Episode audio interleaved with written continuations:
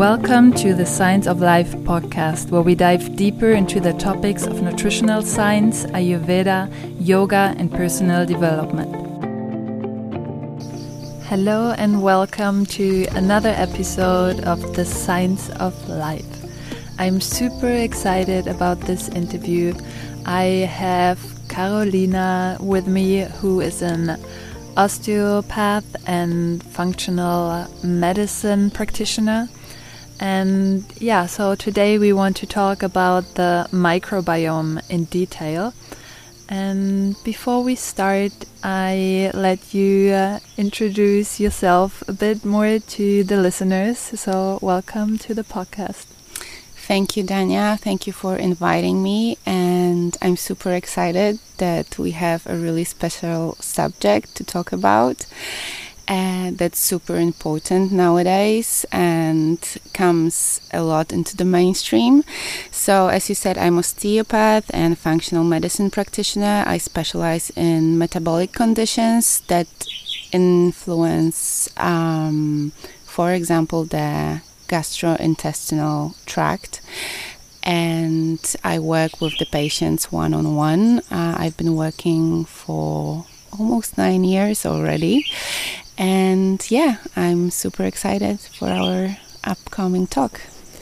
So, before we get a little bit more into the details, um, I wanted to say a few things for those who are listening and asking themselves, what is the microbiome actually about? So, we have a microbiome that like is specific for certain parts of the body. Today we're going to focus on the gut microbiome. So there's a microbiome on the skin and basically what microbiome says is the whole of the bacteria that live for example in the gut and they form yeah function functional um, entity and they help us to digest, for example. They do a lot of other tasks that support our um, immune function, our health. Um, so, yeah, maybe we can start a bit from there if you want to add something like that. What is the gut microbiome? Um, what is the use of it actually? And what is a healthy microbiome?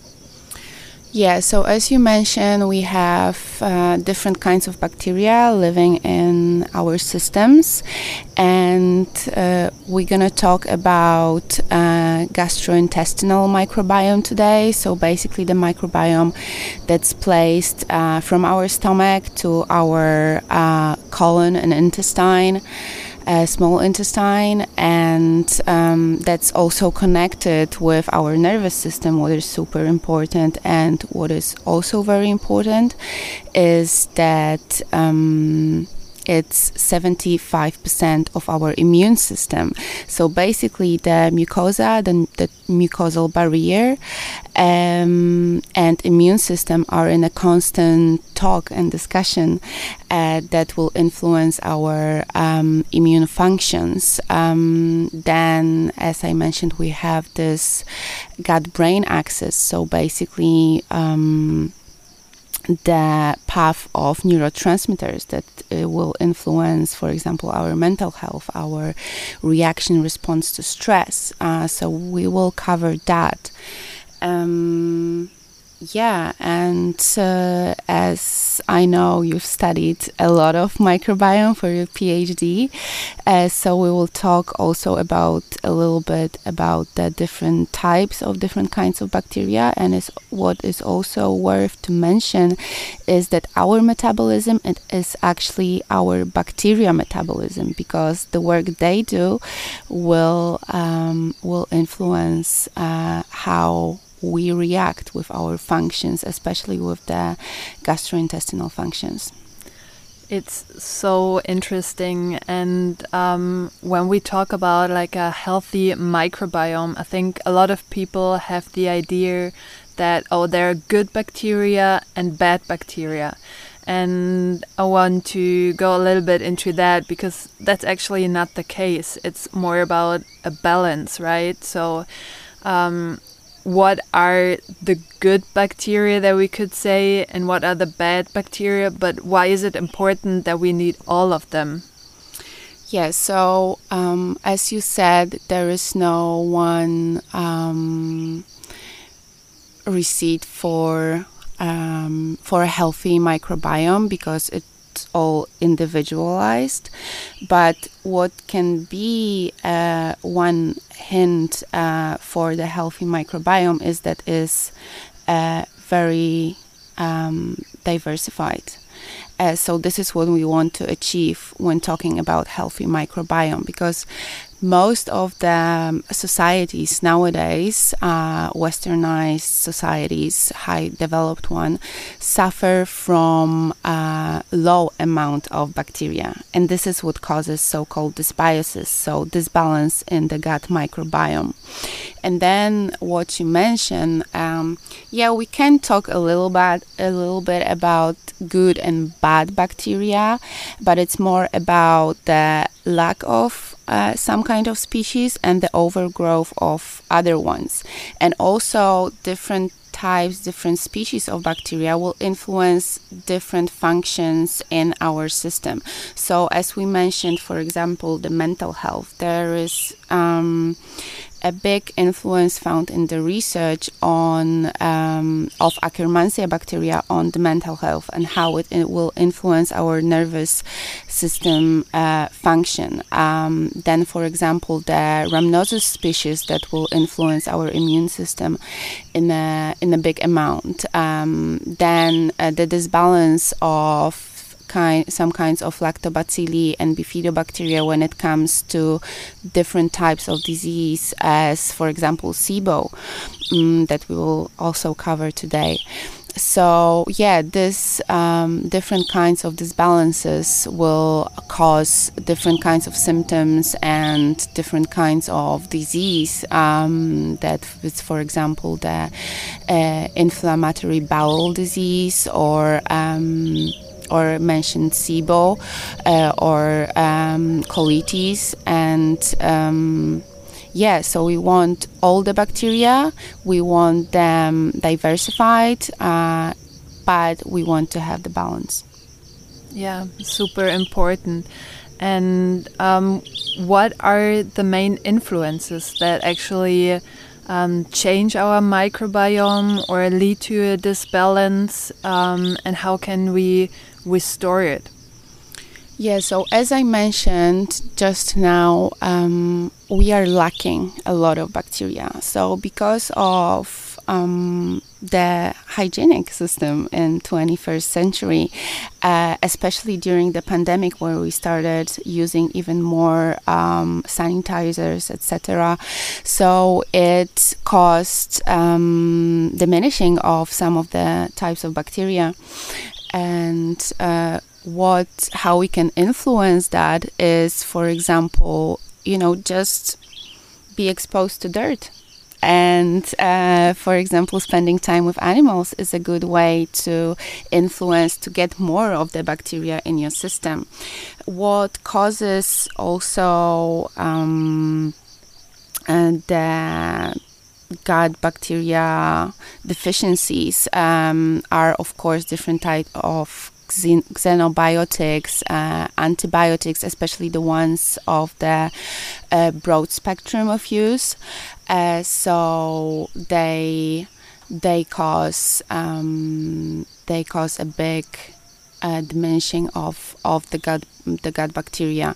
Um, then stress uh, different kinds of stress. So, psycho-emotional stress, but also the stress um, connected with the amount of toxins that we are surrounded with, the both internally and externally, as for example air pollution, right? So, for the system, for the organism, stress uh, stressors is stressor is always the same one, so it doesn't um, change uh, for the organism answer, whether it's psycho-emotional stress or mentioned air pollution stress, but our autonomic nervous system that actually innervates the gut bacteria as well, so-called the enteric nervous system that innervates particular um, particular parts of, of colon and intestine uh, will respond with the will have a stress response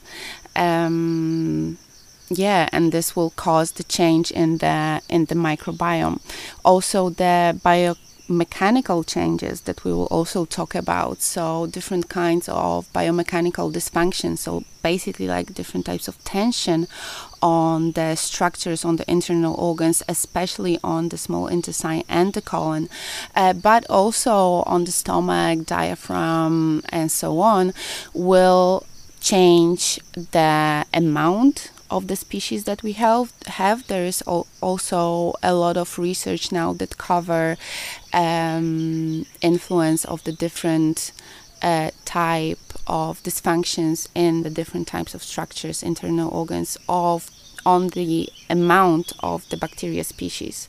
So yeah, we can influence bacteria in a good and in a bad way um, very hugely. Yeah, and I think it's also important to say, you know, during the pandemics, yeah, we used more sanitizer. The good thing is also more people got pets.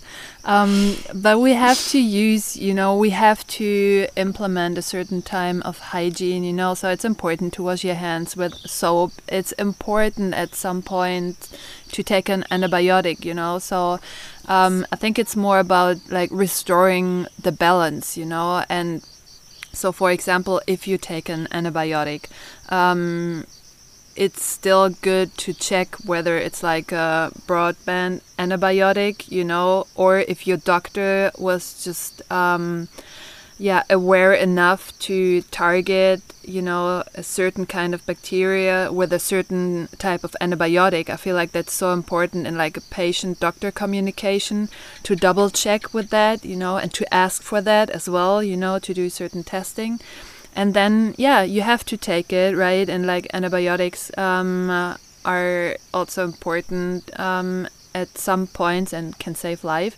So what to do if we had to take an antibiotic, for example, or we know, um, yeah, that we had to do certain things that like upset the microbiome. For example, as you mentioned, xenobiotics, taking medicine um, that has an influence on the gut microbiome. What do you recommend, for example, after taking an antibiotic? Yeah, this is important what you said also about um, physician patient communication and um, to have a physician that you trust that will focus maybe more on the root cause and focus more on the detailed um, maybe on the acute state or acute inflammation that you have and maybe do some testing for the specific kind of antibiotics do the so-called antibiogram uh, but then like meds as you said, are important that can save life. Uh, pharmacotherapy is what's been on for years now, and this is why we have, for example, a better lifespan, right?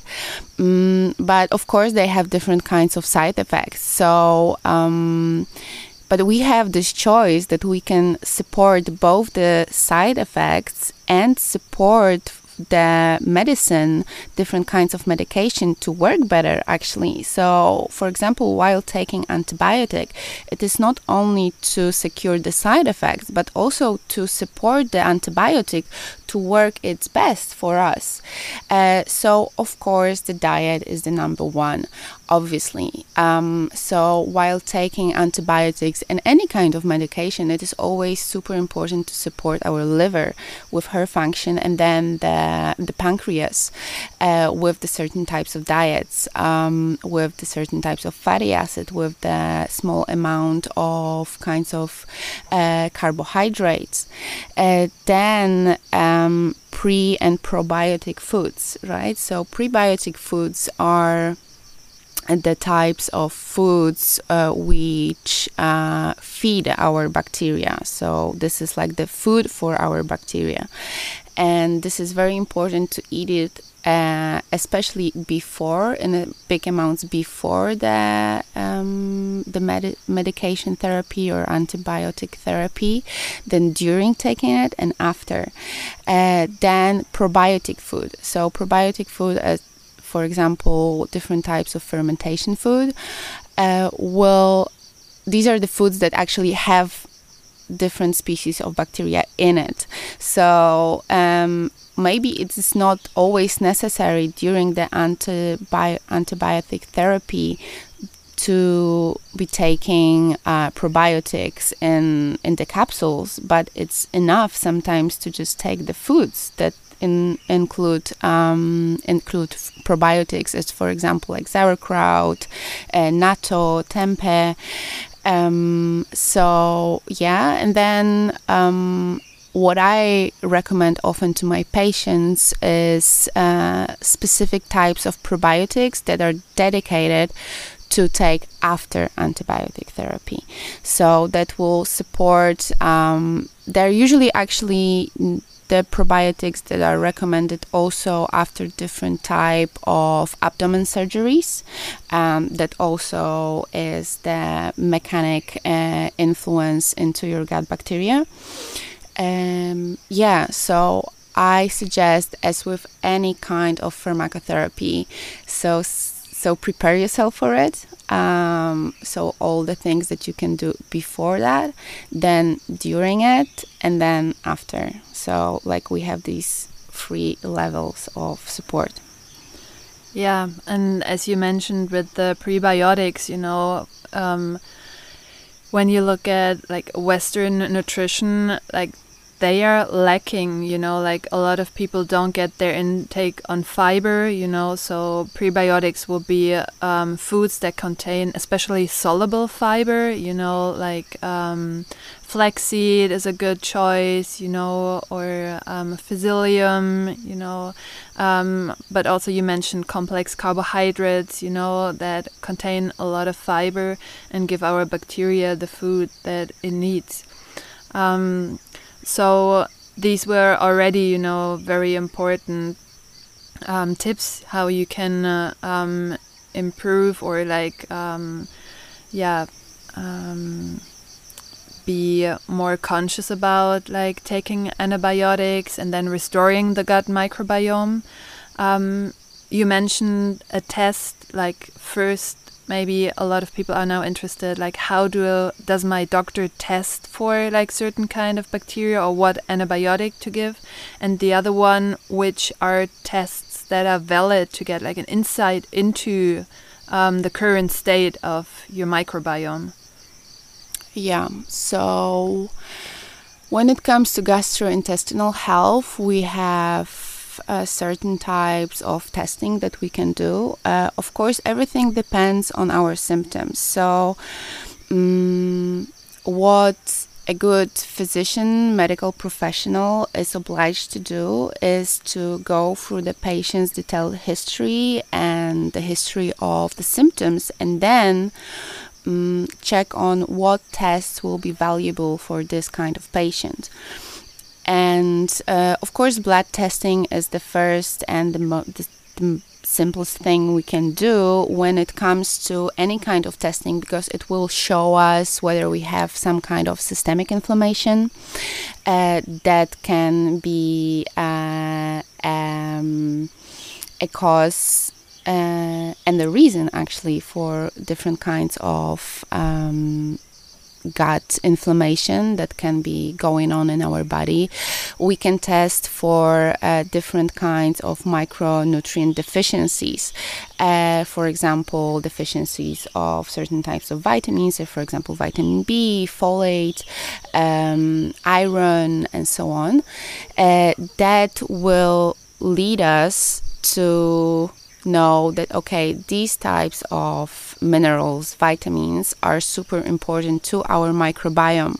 So if we lack them then there is a big chance that our gut microbiome cannot be as efficient as we would like it to be Uh, so yeah, blood testing is is the thing that we can do just by, by ourselves. We don't need even a physician for that. Uh, I like, for example, on my website, I have this list of the um, of the basic blood test that you should do like every year uh, to test on your overall health. Then, when uh, we have some indication that something's going on with our gut health, we have different kinds of microbiology testing. It's quite a new thing, actually. So, um, like this microbiology um, science that's been going on around microbiome that's been going on uh, for around 15 years now it's like super new right mm. so still when it comes to probiotics we we know almost nothing because it's such a new branch of of the research of the science medical science uh, but we're getting there we're learning more and more especially in correlation to epigenetics as well and how um, different kinds of bacteria and the disbalance in the bacteria influence our gene expression but this is a little bit of a different topic but it's important to to mention that uh, so we can test on different kinds of species and their colonization. So the amount of them in the in our um, in our intestine through the different kinds of stool tests. Uh, we can test for bacteria, but we can also test for yeast and parasite. And we can also test, for example, for um, immune markers, inflammation, sorry, inflammation markers, as for example zonulin or calprotectin. Uh, so we can test on um, the gut permeability and the gut barrier um, efficiency. Uh, so, and this is made in special laboratories. Uh, so, and there are not that many of them yet, as for example for the regular blood test um, laboratories, but they're there luckily and they're av- available.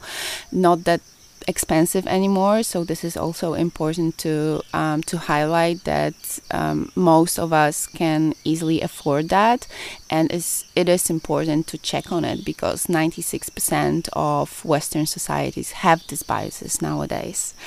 Um, then, when it comes to modern gastroenterology uh, and uh, the diseases of the gastrointestinal tracts that we already mentioned a little bit, for example, IBD or colitis, uh, but also um, different kinds of color, uh, colorectal cancer that are going on now, and it's like super common unfortunately. It is important to do the colonoscopy especially uh, when you have the history in your family of colorectal cancer. So not even to do it at age of 50 or 45 but maybe 35 when you have this history um, in the family.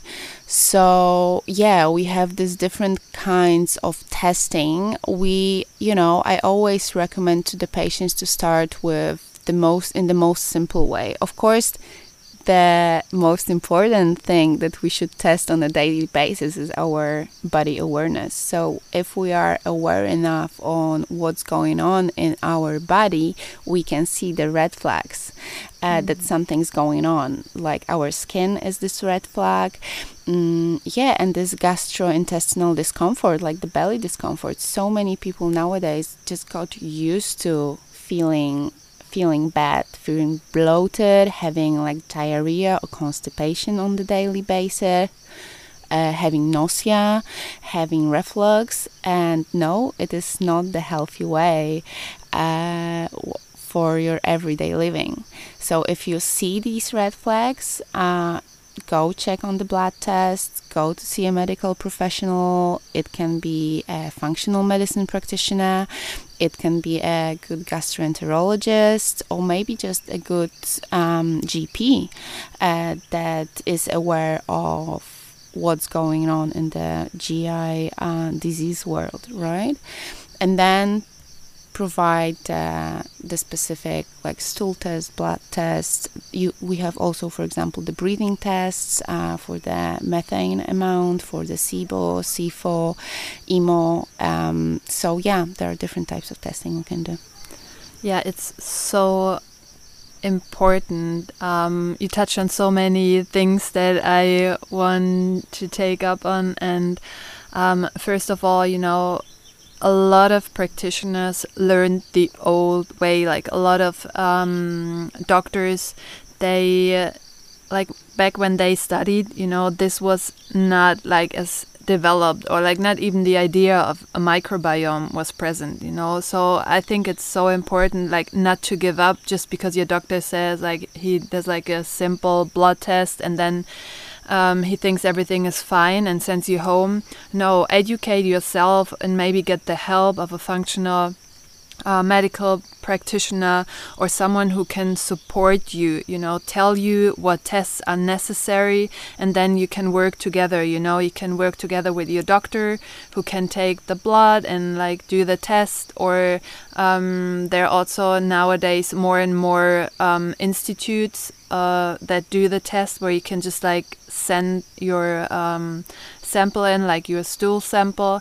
Um, it's very important to pick the right institute and laboratory because with these tests, a lot of things can go wrong, you know. So the sampling is very important. The method um, of, um, yeah, looking at the stool and like how it's um, processed, that's important. Um, so, yeah, um, basically I would say because I get a lot of clients who come and are just like frustrated, you know, because like the doctor doesn't do the test or think it's not necessary. Um, so get help, you know, and also be aware that like even though you have like a stool test, not everything can be visible as it's just like basically it cannot show you exactly what's going on inside of your body because you have transient bacteria and you have um, bacteria that like live in your gut. So um, it can show you something with the stool sample, but it's also you know very important to just see that as like some kind of hints. Um, and what you said, what is so important is to test for micronutrients in the blood. You know, for some it's not possible, like calcium, the blood um, a test will not give you like a um, good mirror of what's really going on but for some it's it's possible and it's valid and um, I see so many patients, like not only when I look at nutrition protocols and uh, run them through a software, like that they not even take up the nutrients that they would need on a daily basis, but then also when it comes to blood testing, you know, how many micronutrients are actually lacking. And we expect the body to function without proper fuel, you know, and um, yeah, this is also something I wanted to highlight. And it's not about like taking supplements, as you said. You know, it's like so important to take up these nutrients um, as much as we can through a healthy diet. And maybe also we can go a little bit more into a topic we touched already. It's probiotics in a pill. Because for certain imbalances in the microbiome, like certain probiotics are more important. So it's not about, you know, blindly taking any supplements. I see that with a lot of um, supplements for micronutrients as well. Like people just think they could use it. Why not? It's good. So they just like take it. And then sometimes I also see like very high um, values in the blood samples. And like it's all a balance, you know, it's not about the more the better. No, it's really about restoring that balance. And the same with um, probiotics. We should not blindly take them and think like, oh, all of this is just good. No, it needs to be um, customized. So maybe we can go a little bit into that, like um, what probiotics um, are helpful in certain conditions. I know, for example, like even with different types of IBS, um, it's important. If you have constipation, another type of probiotic will help you more likely. If you have diarrhea, that certain probiotic might not be good, you know. So, yeah, it's important to differentiate. Yeah, um, yeah, this is so important what you said um, about undertaking different kinds of probiotic um, therapy or same with supplements, micronutrients therapies. Uh, because certain amounts, like with micronutrients, uh, too high of an amount will be toxic for the body as for example with with iron right the WHO World Health Organization uh, says for example that I we have the iron deficiency epidemic but it doesn't mean that like everyone should just take iron blindly mm. because with too high of an amount it will be toxic and it can cause a lot of a lot of stress for the body. And this is the same with probiotics. I always explain it as you wouldn't just go to the pharmacy and take any kind of antibiotic for yourself, right? Uh, think first thing first, you need a prescription, and for probiotics, we don't need pres- prescription yet. As I mentioned before, um, all the science, all the research around probiotics is very new. So uh, this should tell us that we should even be more cautious about what kind of probiotics we take and always to consult it with the professional because I think that the good example is is the SIBO, so the small intestinal bacteria overgrowth. That, for example, if we take just by ourselves without the medical consultation kind of probiotics and they can actually that we wanted it to help for example for IBS and we wanted it to help our colon uh, but it will at the same time cause the overgrowth of the kind of bacteria in the certain uh, parts of the small intestine. So this is this shows us how um, how the self treatment or treatment with Google, with Google or you know okay i will take these probiotics because one of my friends also has the constipation and it helped her so maybe i will take it as well and it may help me. No like remember that especially nowadays where our diseases and symptoms are so complex so there are so many factors influencing on what's happening in the body it is so important to individualize the treatment. Um, because, as you mentioned, for IBS, with, for two patients with IBS, we will never treat the same way. Never, because there are so many different factors that influence their symptoms, like different kinds of history. Uh, also, with the um, with the gene load, same. Uh, with the psycho-emotional stress traumas that they've been through in their life, um, the root cause of the systemic inflammation they have, uh, then there may be different kinds of um, central nervous system inflammation, so the neuroinflammation they have. So it's never, there are no two uh, treatments that will be applicable for, there are no, there's no one treatment that will be applicable for, for two people. And same with the probiotics. So the perfect situation with the probiotics is that we test, as we mentioned, the stool test that we can do for uh, our microbiome. Uh, take undertake the stool test and then take the um, specific targeted a targeted probiotic therapy.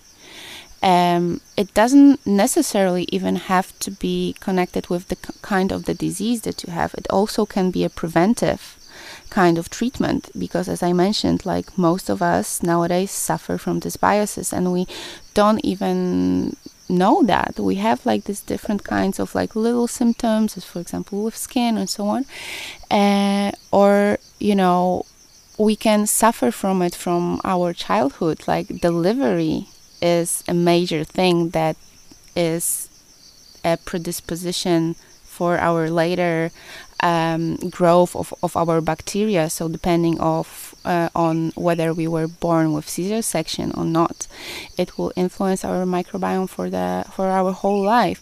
So it's very important, even from the preventive side, to test on the microbiome. Yeah super important and so beautiful like what you said you know there's just not one treatment for one condition and that's you know the underlying principles of ayurveda as well you mm. know you look at every patient every um, client's story differently and you go through all the root causes and even though the symptoms might be similar the root might be totally different and asks for a totally different approach. And um, we touched on a few imbalances or like symptoms that um, might show up from a disbalance.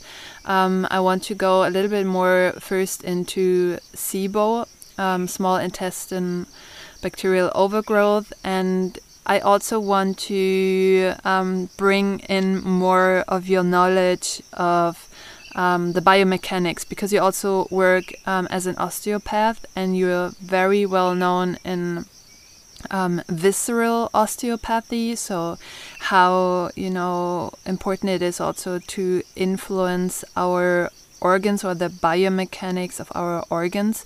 And I think this is something that's completely lacking from therapy um, approaches right now when it comes to gastrointestinal diseases. You know, in Ayurveda we have massage too, but I feel like osteopathy, um, especially visceral osteopathy, um, that targets the organs um, and the connection, like the fascia, um, is so valuable because, as we mentioned, stress, for example, you know, um, it has such a huge um, influence also like on tension in the body you know? Um, if you suffer from trauma or just like get stressed on a daily basis you know there's so much tension that can develop in the digestive system. And then it's not a question of whether like how to um, improve your digestion through, for example, Ayurvedic herbs, you know, with like um, ginger or like some spices.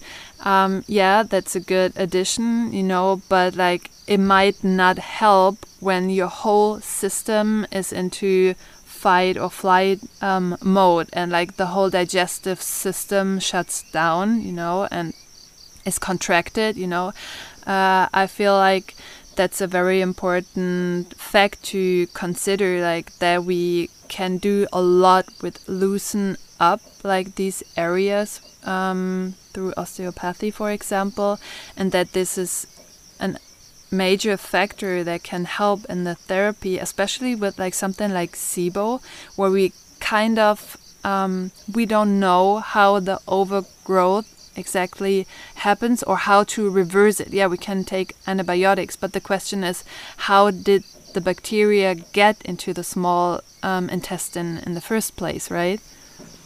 Yeah, so um, this is a good topic to to merge these both. So condition as for example SIBO and the change of biomechanics in the internal organs so when it comes to SIBO um, in uh, in metabolic, when you talk about metabolic conditions, like SIBO never comes just by itself. It's always it needs a cause. It needs a root cause. So it usually comes from when it comes to um, amount of the bacteria. It comes from the dysbiosis in the in the colon. Uh, in many cases. Um, and we talk more about it nowadays. Uh, it is mistaken with SIFO, for example, so with small intestinal fungal overgrowth, when we have not too much bacteria but too much fungi uh, in the in the small intestine, um, or sometimes with the IMO. So um, the difference between SIBO and IMO is that in SIBO we suffer from diarrhea, and with in IMO we suffer from constipation. And these all things are going on around the small intestine, and it's species of bacteria and types of the bacteria that are there and the disbalance that is going on there. But it's also about what's going on biomechanically. So the tension that can occur in different parts of a small intestine, so the duodenum, the ileum, and um, in the biomechanical uh, clinical view, clinical picture, we observe the certain patterns of how the internal organs and the tensions around them behave in cases of SIBO.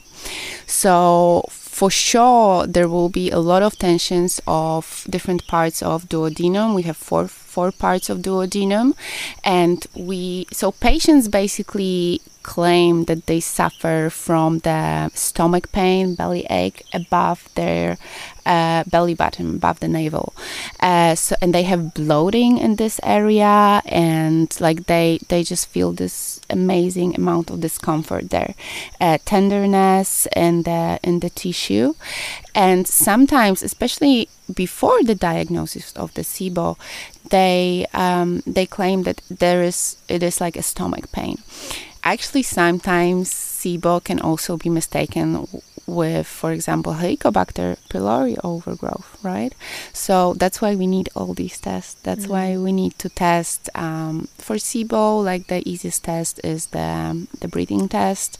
Uh, but when I see patients, osteopathical patients first with the symptoms that I just talked about um, in the in the upper abdomen, I do not only consider SIBO even though you know we have these trends in medical world now. So now everyone is talking more about SIBO and SIFO it was more about IBS like back in the day. Uh, so it's been it's been changing. But we need this is why we are medical professionals. This is our uh, task to find the possible root cause. Uh, so that's why, in many cases, testing for Helicobacter pylori is also very important because it gives similar symptoms uh, when it comes, especially when it comes to like tenderness and, and bellyache, like this kind of mechanical suffering. Uh, what will also change from biomechanical side is the tension of the so-called lesser omentum. So um, the fold of the of the omentum uh, that contains the connections between the liver and the stomach, the ligaments between them, and also with the duodenum, the first part of the duodenum.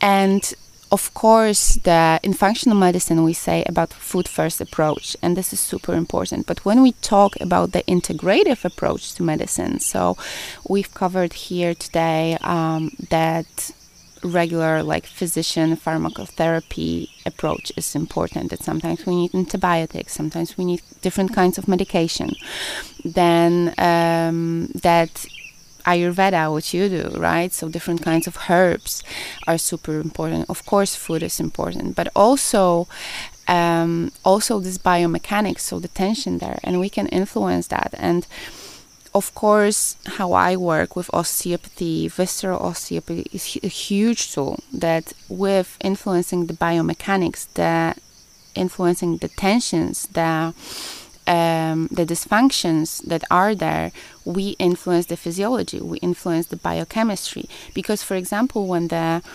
uh, pan- uh, pancreas is stuck. It has pancreas is I always love that it is like a very poor organ because it has so little space in there and it's like stuck, you know, between like the spleen and the duodenum.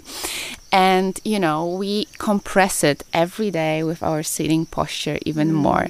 So our posture, like of course, we can influence the internal uh, organs through the manual treatment as we do in osteopathy. But first approach is actually our posture and our breathing mm. because it influences the space that we gain in the abdominal cavity. But it, what it's super important and what we cover in osteopathy because we can influence that but what i also always explain to my patients that the breathing patterns and the posture patterns will influence your autonomic nervous system. So, the nervous system that is responsible for your uh, stress response, for your flight, fight, or freeze, and for your rest and digest. So, it influences so called vagus nerve that innervates your internal, internal organs. And the part of autonomic nervous system is the enteric nervous system that we've just talked about as well. So, the one that innervates your gut. And then uh, the connection between the enteric nervous system and the brain is so called gut uh, brain axis. So the neurotransmitters that go through through this through this pathway. Uh, yeah, so just with so simple things as our posture, we can influence the um, pressure in the cavities in the uh, pelvic cavity, abdominal cavity, thorax, um, our uh, our head cavity, And then with the breathing, with the certain types of certain breathing patterns and mechanisms, we will also influence the so called vagal tone. So, with the breathing, we can actually influence our response to the stress that can, in, on our daily basis, uh, can cause, for example, diarrhea. You know, we have this pattern when we like have psycho-emotional stress. We have some important um, task project at work going on, and we uh, we suffer from diarrhea, for example. And just with changing our posture and changing our breathing pattern at the moment, we can influence that symptom. And this is what I love about anatomy and physiology, you know. And this is what I've been bringing to the world and to the patients. Um, this is like my educational mission that we all have the tools. So we've covered here a lot about like specific testing, uh, different kinds of approaches, like the food approach. Uh, of course, these things require a little bit more energy, but just with changing our posture and breathing, this is like such a huge tool where we can change so many symptoms, so many, so much of our physiology. And just to finish that thought, because we talked about the food approach and and breathing approach, it is also important to know that we influence our microbiome with other lifestyle factors, like with our physical activity. It's also uh, in the research how different kinds of physical exercise influence specific kinds of gut bacteria in specific parts of colon. Then for example fasting uh, intermittent fasting different kinds of fasting they also influence the growth of the good so-called good bacteria. So it is nowadays a lot of things is in the research and um, simple things first simple approaches uh, than a good medical professional that can guide us through specific testing and then specific treatment. It's so so important and valuable what you said. You know, it's about posture and breathing. You know, when I did my study on IBS, we had these two um, groups, and one of them changed their nutrition according to the FODMAP diet, and the other group just um, went through a yoga program that I designed for them. And of course, the FODMAP diet was highly efficient, you know, because you just um, avoid a lot of the triggers. Um, but the question is is it really going to the root cause? And I think it's important because it's always so valuable to alleviate symptoms, you know, so you can feel in a position where you have the strength to also tackle from other directions because mm. if you're in a lot of pain it's harder to do yoga it's harder to do breathing you know so but what i found um, with the yoga group you know it was designed to um, have um, elements of meditation of like yoga philosophy of you know just like um, expanding through the torso, for example, you know, like giving mm. those um, intestinal organs space, you know, target targeting the psoas muscle, you know, which is highly connected to like our gut health as well, and to the vagus nerve, um, in fact, you know. So yeah, just um, yeah, I think that's also the value of the work that you do, you know, because it's so integrative and it tackles from different directions. And maybe you can share with us um, a patient story or a case that you remember, you know, where you applied like certain things um, that help, like it can be either for IBS or for um, SIBO or leaky gut. Um, I think that's always um, such a valuable approach, although no approach um, is the same, but just to um, give people an impression of like what that could look like. Yes, uh, what you mentioned, every patient is different, every approach is super individualized by me when patients come to see me. Um, so I can cover like maybe not the specific case, but some of the patterns uh, because I see so many patients every week, uh, both online and, and live when I work osteopathically. Um, but when it comes to gastrointestinal uh, syndromes. So I have a lot of patients coming to see me uh, with, for example, the symptom of diarrhea. Uh, the symptom of the low abdominal pain. So, that is commonly found in, in IBS. Um, then, observing some of the uh, back back pain, like muscle pains in their back. Uh, then observing also like a low mood um, or signals of upcoming depression, uh, a lot of irritation, a lot of uh, sleep deprivation, uh, usually problems with like getting up tired in the morning, uh, all like different kinds of insomnia. Uh, so um, yeah, and overall chronic fatigue. So fatigue is like I feel that 85 around 85 percent of my patients uh, suffer from chronic fatigue, and of course it has various of reasons. Uh, in many cases, these are different kinds of anemias. Um, usually correlated with lacking either of iron or B12 or folate.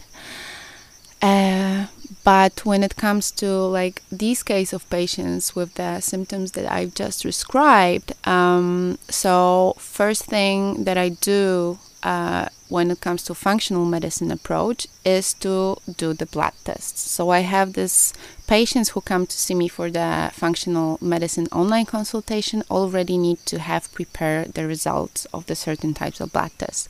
Then I check on the uh, on the deficiencies. Um, also i correlate it with the patient's history. So uh, i have over 60 questions that i ask my patients uh, about you know from the from the moment of they were when they were born where they whether were they uh, breastfed, uh, what kind of traumas they've been through in their life, of course, what kind of chronic and acute syndromes they suffer from, uh, whether they had, for example, um, car accidents. This is so important for, for example, the level of, of mitochondria that we haven't talked about today, but this is like one of the focus of my work as well. Um, so I need to look up through all these um, symptoms and the history of the patient, also the history of different kinds of surgery, especially when it comes to abdominal surgeries. Uh, so many people have, um, for example, the appendectomy, right? So uh, it influences again your microbiome.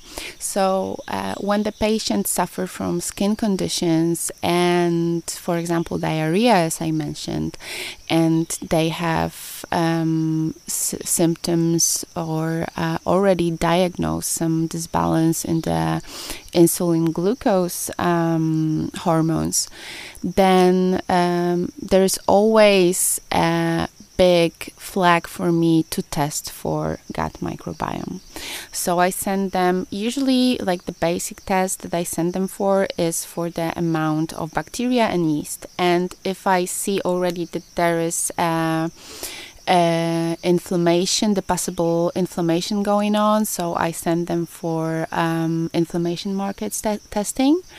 Uh, but I start with the basic one and then I do the osteopathic testing approach. So I check on the tenderness of the tissues, I check on the cavities pressures and the um, the difference between them. Uh, I check on different kinds of uh, fascia movement. Uh, I check on internal organs movement as well in four quadrants of the abdomen.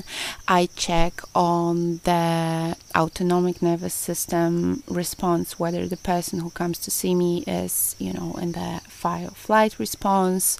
Uh, of course, I have different kinds of indicators that I read from obviously. Um, i test with my hands so it's like palpation is huge in osteopathy but this is another like huge subject to cover.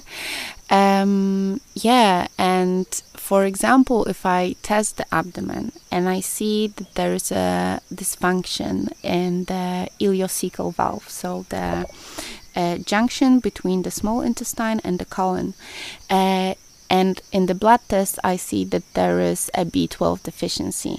And now I can easily correlate, of course, I simplify all of it, but I can easily um, correlate that this B12 deficiency can be caused by this biomechanical tension mm. in the ileocecal valve where the B12 is absorbed. Mm. Also, D3, same vitamin D3.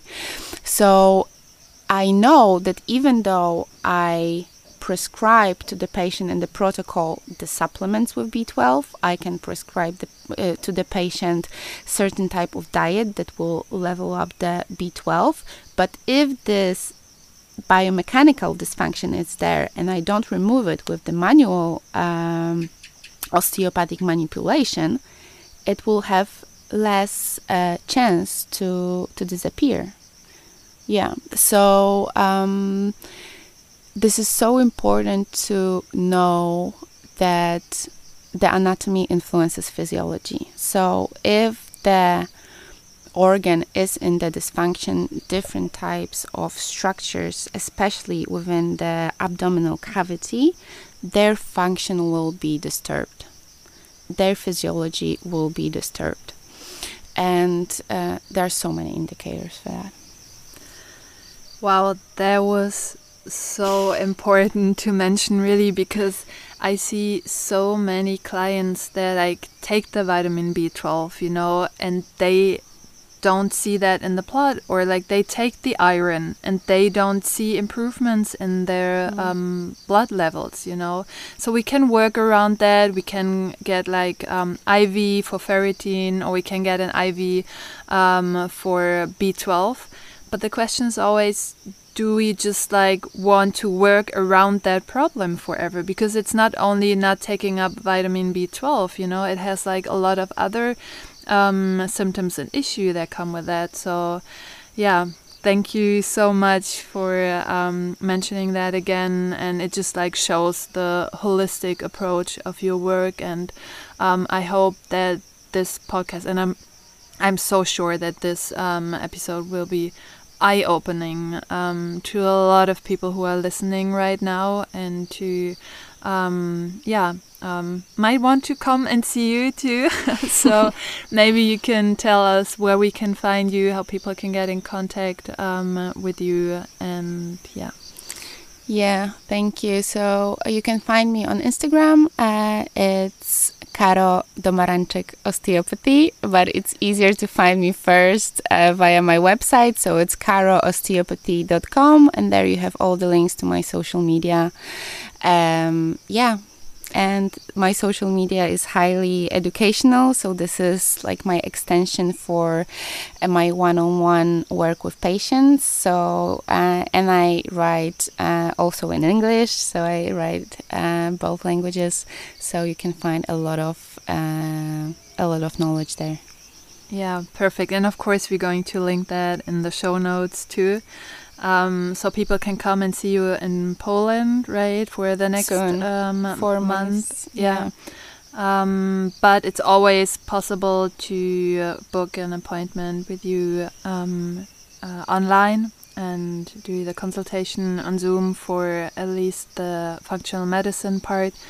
And yeah, thank you so much for being here today and sharing your um, knowledge with us. Thank you for this very important conversation and inviting me. I hope you gained a lot from this episode. Feel free to share this episode with someone who might be interested in this topic. Also, make sure you su subscribe to the podcast and leave a review if you find it helpful. And you can find me on Instagram at dr.dania.schumann and for Facebook, you can find me at Dr. Dania Schumann. And also feel free to visit me on my website, daniaschumann.com. It's in German, but you find a lot of articles on Ayurveda, on nutrition, on yoga. You find a quiz for your dosha type, the Ayurvedic body constitution And you can also find out more about the programs that I'm offering, such as my teacher training to become an Ayurvedic nutrition counselor. And you find more information about the courses um, and the coaching that I'm offering. Thank you so much for listening, and I hope you enjoyed the episode.